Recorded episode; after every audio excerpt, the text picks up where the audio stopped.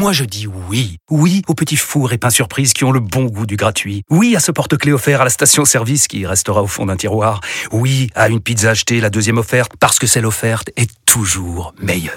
On préfère tous quand c'est gratuit. Chez Skoda, profitez de deux mois de loyer offert sur une sélection de modèles jusqu'au 31 mars. Portes ouvertes ce week-end.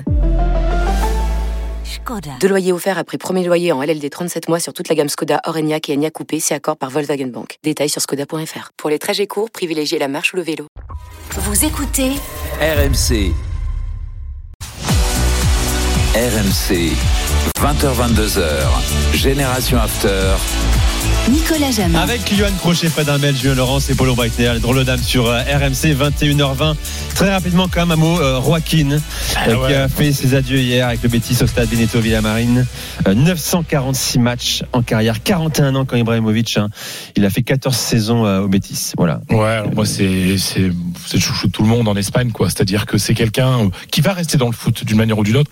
Je pense qu'en Espagne les médias doivent se battre aujourd'hui pour l'avoir comme commentateur à la radio ou à la télé. Je pense que ce serait plus un mec de radio parce que les radios espagnoles se lâchent beaucoup. Il y a beaucoup d'émissions comme l'After. hein. Ouais. En France nous sommes uniques, mais en Espagne il y a plusieurs euh, émissions comme l'After. Je pense qu'elles vont toutes se battre, notamment pour les commentaires du Betis et pour les et pour les soirées euh, les soirées de de de de, matchs. euh, C'est il va être il va être incroyable. Il a- Mais il est aussi aussi actionnaire du Betis. Un jour il sera présent propriétaire et président du Betis, hein, c'est sûr. Il a égalé la légende Zubizarreta, Voilà. qui, qui était un gardien, 622 Voilà. matchs en Liga pour lui. Hein. Donc là, il, est- il sait bien, donc en, en 946 joueur de en champ, il est, il est recordman.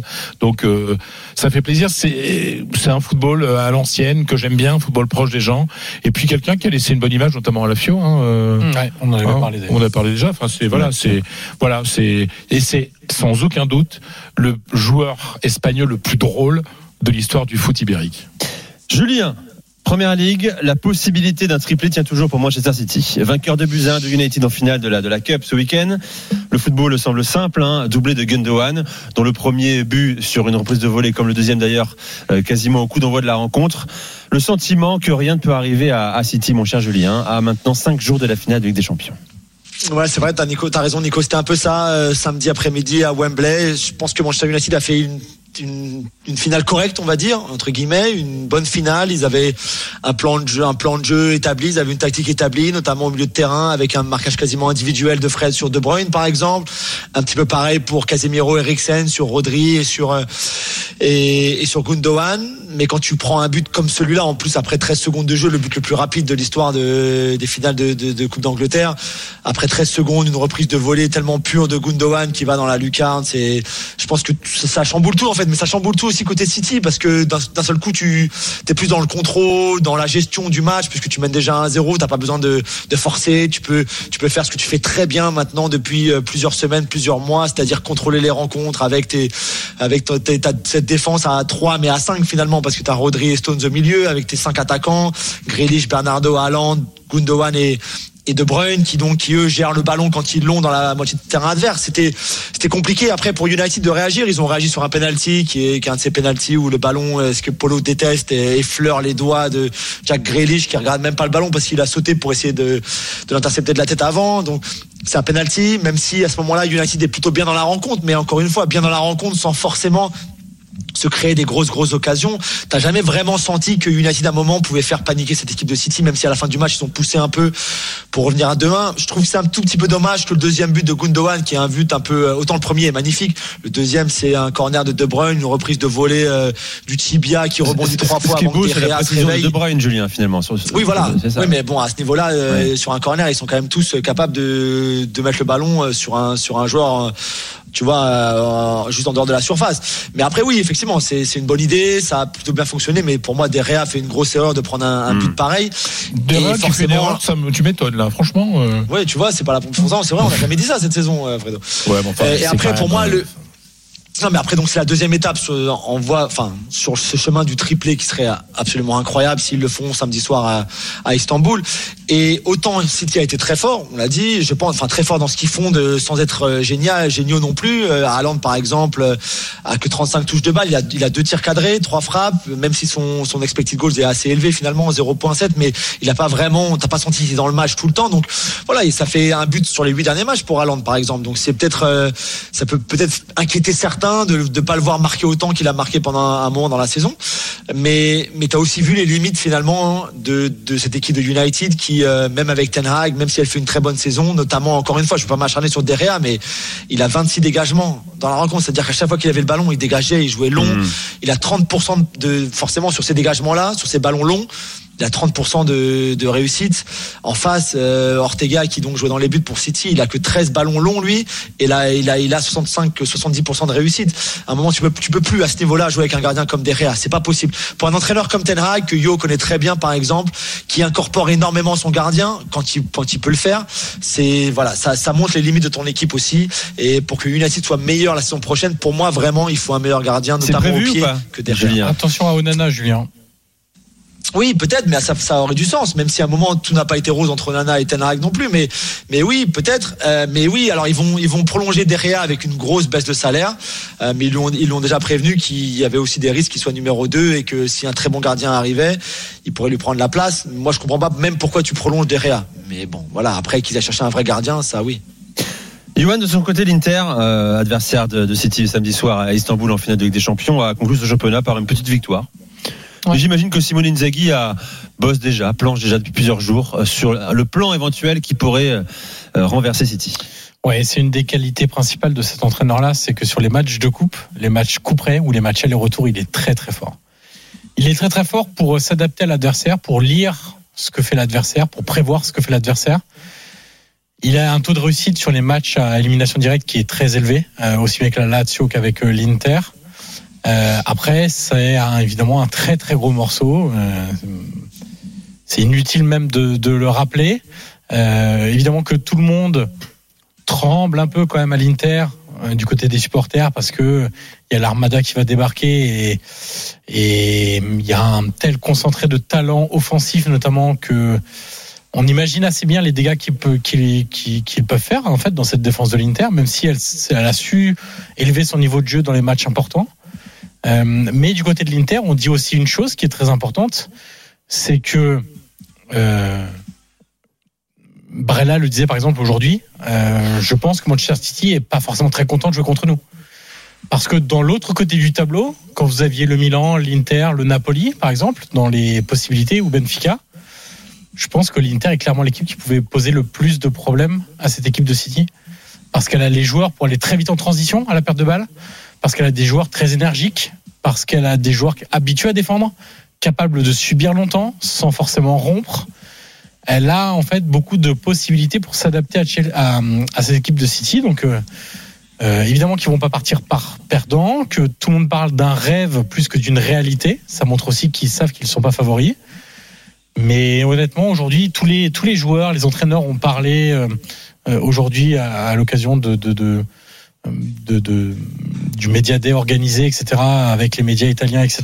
Et moi, je les ai pas sentis euh, abattus ou euh, ouais, je les ai presque sentis sereins à, Ouais, à ma grande surprise parce que ils ont aussi cette euh, cette habitude maintenant, ils sont un peu rompus à ce type de match où on sait qu'ils ont joué le Barça, ils ont joué le Bayern, ils ont joué Liverpool ces dernières saisons.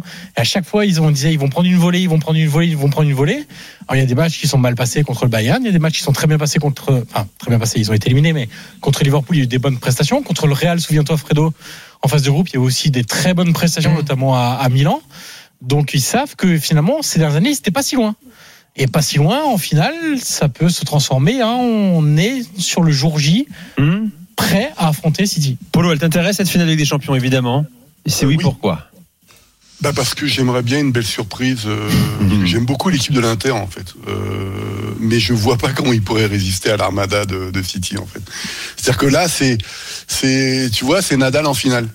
Et le mec, il est là, il est dans son, dans son voilà. à il est dans son jardin. Et tu dis ouais, mais l'Inter quand même, c'est une belle équipe. Il y a ceci, il y a cela. Et puis on l'a, on l'a vu contre le Real, on l'a vu contre le Bayern. voilà. Donc bien sûr, il peut y avoir des surprises. Il peut, il peut y avoir euh, parce que le football c'est ça aussi. Donc, mais moi, j'aimerais bien qu'il y ait un truc côté de l'Inter, mais je, je- j'ai beau réfléchir, je sais pas comment. Voilà. En- fait, c'est moi, ce serait plus le City qui serait euh, euh, qui serait euh, bah, emporté par l'événement, comme ils ont déjà perdu, comme on leur promet le titre depuis des années et que ça n'arrive pas, et que là peut-être que c'est l'une des chances les plus importantes de, en tout cas pour cette génération euh, et pour Guardiola. Et, et je sais pas, mais bon. euh, J'espère une belle finale avant tout. On sera là samedi soir pour la vivre en direct sur RMC, la finale de Ligue des Champions à Istanbul, City, Inter. C'est l'heure de la quatrième minute de la soirée. Elle est espagnole, forcément. On envoie la musique, Toto. por la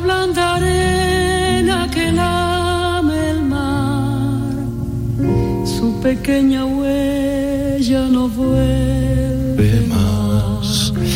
Lorsqu'on a commencé cette Liga il y a 38 journées, j'avais mis ma chanson préférée en espagnol. Palabras para Julia. Et pour cette dernière journée, je vais mettre ma deuxième chanson préférée en espagnol. L'une des plus grandes voix de l'histoire de la musique euh, en espagnol, Mercedes Sosa, Argentine, Argentina, une voix extraordinaire. Pour une chanson mythique, Alfonsina el Mar, Alfonsine et la mer. Alfonsina Storni était une poétesse argentine qui s'est suicidée en marchant dans la mer. Euh, voilà, elle a commencé à marcher dans la mer et s'est suicidée comme ça. Alors la personne dont je vous parle euh, disparaît, mais disparaît du foot espagnol. Euh, il va pas aller dans la mer.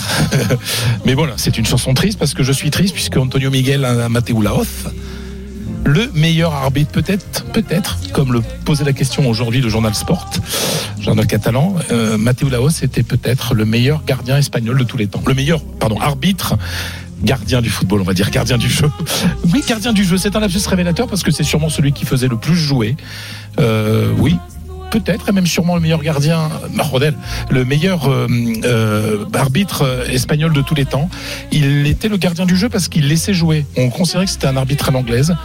On sait que le drame du foot espagnol, ce sont les la faiblesse du temps de jeu en fait, le, de jeu effectif, parce que ça s'arrête, ça siffle trop. Euh, Matteo Laoz est quelqu'un qui laissait jouer, qui parlait beaucoup aux joueurs, qui expliquait. Alors, il adorait être la star du match. hein. Ça, ça faisait partie de. Euh, il était, il avait son petit côté libre hein, à ce niveau-là, mais c'était un excellent arbitre. Excellent arbitre. Euh, il connaissait bien la vie des joueurs, c'est-à-dire qu'il il connaissait, il travaillait beaucoup, il connaissait la vie des joueurs, il pouvait comprendre les réactions des joueurs sur le terrain, il savait leur parler. C'est vraiment un arbitre complet. Il a quand même un palmarès 15 ans en première euh, division espagnole, ce qui est pas mal. Deux coupes du monde, euh, un euro, euh, euh, une fois les Jeux Olympiques et une finale de Ligue des Champions. Il a raté son mondial au Qatar, il n'a pas été bon du tout. Euh, il a 46 ans. Euh, il avait de quoi, il voulait continuer, mais ça a été un électron libre dans cette mafia euh, de, l'arbitrage espagnol. Et donc, ben, l'âge arrivant, sa mauvaise Coupe du Monde, ben, les dirigeants de l'arbitrage espagnol en ont profité pour le mettre dehors. On lui a proposé de s'occuper du VAR, enfin d'être arbitre VAR, pas sûr. Écoute, il est que- en Arabie Saoudite, arbitré. Bah, bien. peut-être, Ils ont peut-être. retrouvé de l'argent pour le VAR en Espagne Euh, Oh là, c'est compliqué. Alors déjà, on n'a pas les 4 millions pour la Gold Line Technology, donc euh, c'est compliqué. Donc voilà, c'est rare de mettre en avant un, un arbitre. Matteo Laos. Mais les arbitres sont essentiels dans le jeu, donc euh, Il y a des limites d'âge chez vous, euh, rapidement, Johan, chez toi en Ouais, Italie? ouais, je je l'ai pas en tête, mais euh, Mm. même si Orsato, je crois, l'a un peu dépassé là. Et d'ailleurs, euh, Orsato est un terrible arbitre, mais ça, c'est un autre débat. Et, euh, Julien, chez toi, limite d'âge pour les arbitres en première ligue?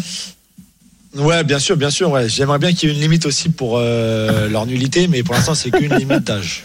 Je sais pas où, où- où les- on peut dire qu'il y a un championnat où les arbitres sont plébiscités, sont bons. Euh, Polo, est-ce que chez toi, parce que chez nous c'est pareil en Non, France, mais moi, il y, en- y a des bons. hein. C'est juste que celui dont on parlait, alors Orsato est pas bon, mais il y en a des bons. hein. Il y a une limite d'âge et cette limite d'âge, euh, les journalistes étaient en colère il y a quelques années parce qu'il y avait souvent des arbitres qui étaient excellents, bah, qui pouvaient continuer physiquement et à cause de cette limite d'âge, on les empêche de continuer. Mmh. Et on se retrouve avec des nouveaux arbitres. Euh, le, le- je vais pas taper dessus parce qu'on a fait ça euh, longtemps. Puis moi, je me suis assez énervé cette année à cause de l'arbitrage et de, de ces fameux progrès technologiques, euh, la vérité absolue et tout ça. Euh, mais le, le, le- non, c'est c'est un- c'est une vraie question. Moi, j'aimerais bien les défendre les arbitres, mais j'y arrive plus en fait. Mais en fait, alors ce qui se passe chez nous, et je, je sais pas si dans, chez vous c'est pareil, c'est le système en fait. C'est vraiment du copinage. Mais c'est Euh, toujours le système. Ah, c'est fou. C'est- L'individu n'est pas important, mon cher Fred. Ouais. C'est toujours le système. Pause euh, là, sur ces mots euh, très forts de Polo Breitner ce soir sur RMC Génération. Le monde du verre est une escroquerie. Drôle de dame, voilà, c'est lâché, on y est, Polo C'est ça Dans un instant, on va évoquer notamment, tiens, un barrage en cours en Allemagne, hein, mon cher Polo, hein, ça te concerne. Il y a un zéro là pour et, et- et Stuttgart. hein. Euh, on évoquera aussi eh ben, ce barrage étonnant pour nous Français de championnat entre Spezia et, et Las Vérone, hein, malgré eh bien une différence de but euh, supérieure à une équipe. Et bien on va quand même jouer un barrage pour le maintien en Serie. Reste avec nous. Génération After, spécial drôle de dame sur RMC. À tout de suite.